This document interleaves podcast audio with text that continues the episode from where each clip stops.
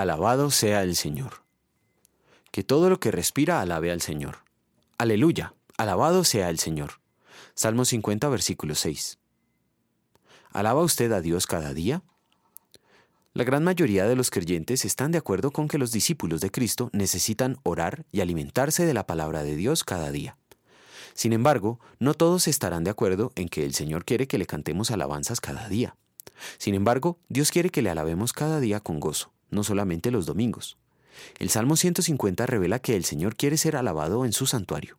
El templo de Israel ya no existe. Sin embargo, el santuario del Señor permanece todavía.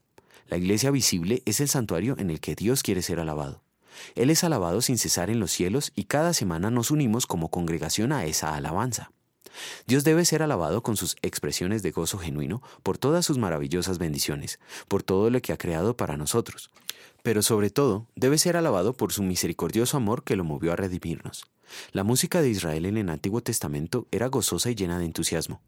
Para cantar las alabanzas al Señor usaron una amplia variedad de instrumentos musicales. En las ocasiones festivas, el baile era una parte importante de la celebración. Nada en la Biblia sugiere que la música y la adoración del pueblo de Dios deba ser sombría, ni que ciertos instrumentos musicales fueran en sí mismos impropios para adorar al Señor. Dios debe ser alabado con gozo con todas las cosas que tenemos. Todos deben alabar al Señor. Todos están invitados a hacerlo, pero por causa de nuestra naturaleza pecadora, no hemos alabado al Señor perfectamente. Por eso somos merecedores de toda la ira de Dios. Pero Cristo vino para obtener nuestro perdón.